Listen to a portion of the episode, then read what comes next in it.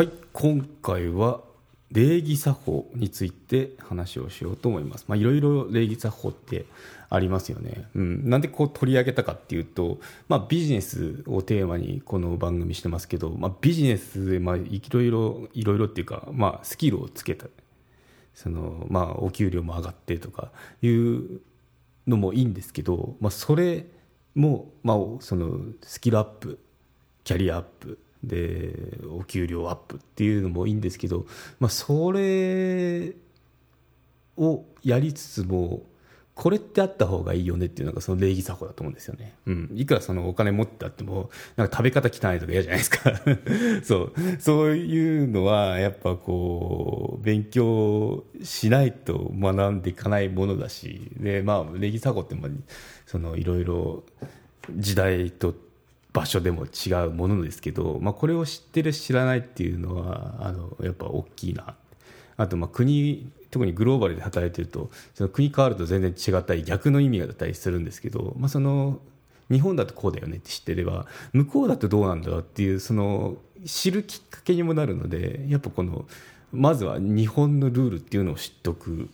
といいよっていうことで、うん、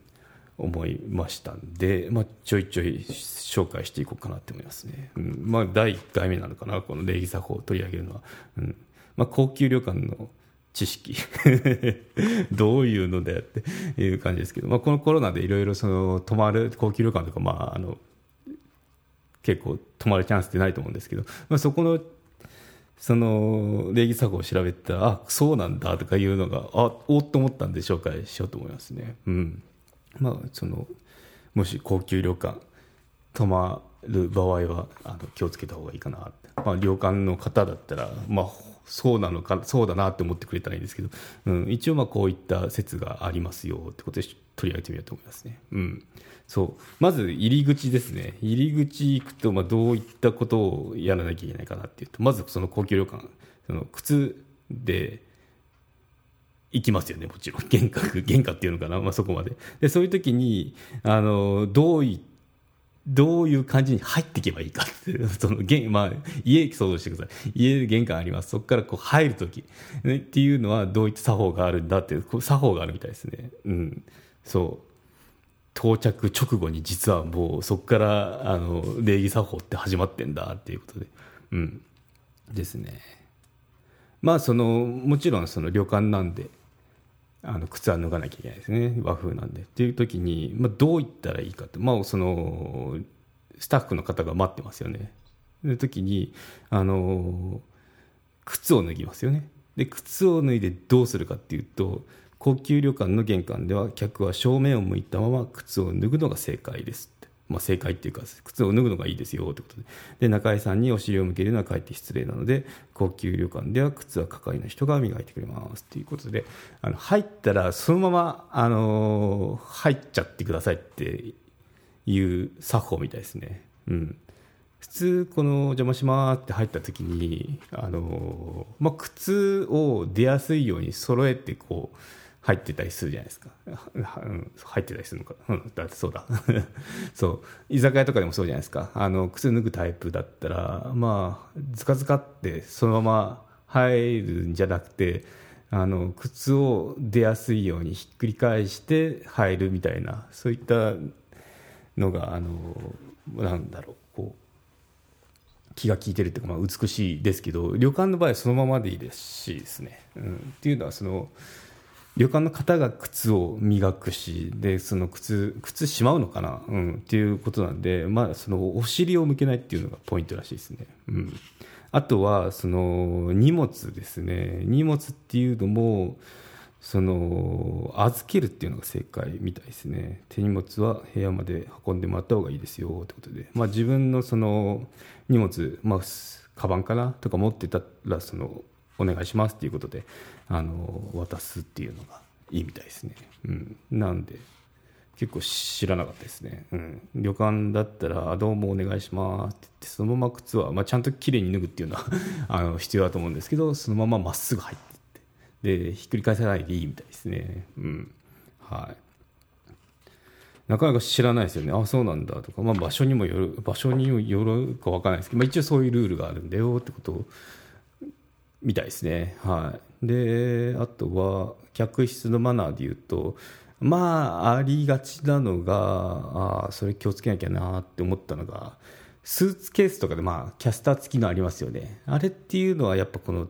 畳傷つけちゃうんで、その、置き場所っていうのは尋ねた方がいいですよね。やっぱこう、和和風、まあ、洋風でもあるかな。そこでもあるんですけど、そのコロコロついてるやつは、あちょっとこっちにお願いしますとか言われることはありますよね、普通の高級じゃなくたっても。うん、なので、まあ、そのゴロゴロしてるんで、汚れとかもついてるんで、うん。まあ、スーツケース、キャスター付きですね、持ってるときはあの気をつけた方がいいですね、うん、配慮した方が。で、まあ和、和式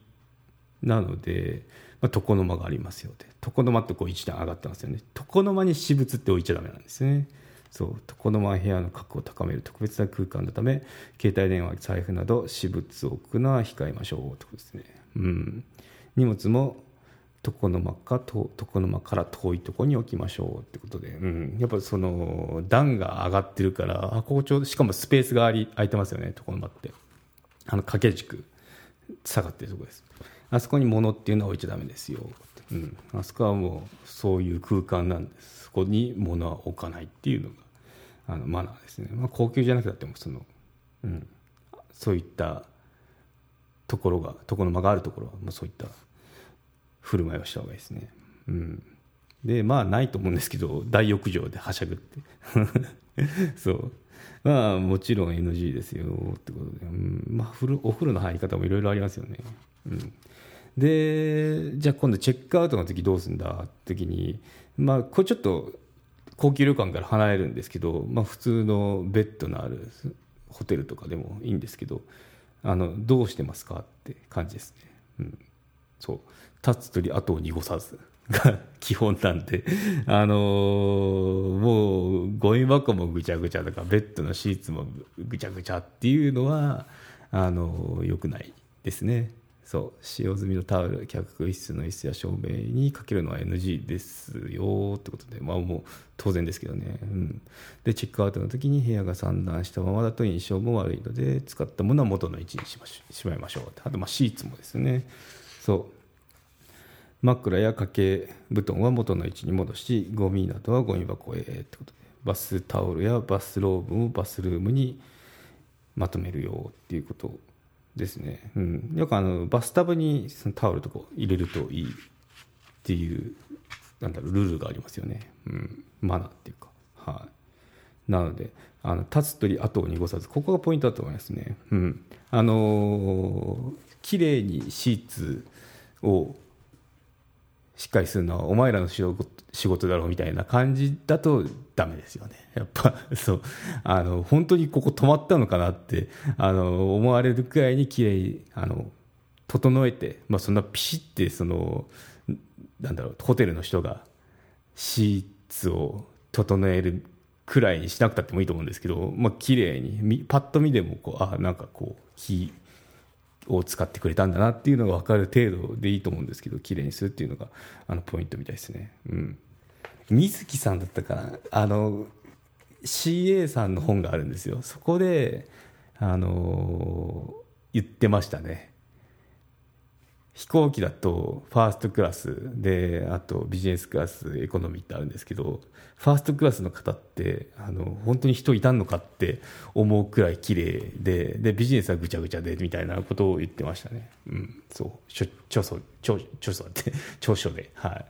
なのでで実際見たんですよね。私もそれ本当なのかなって思ってボストン行った時にその帰り私エコノミーだったんですけど あの後ろからエコノミービジネス。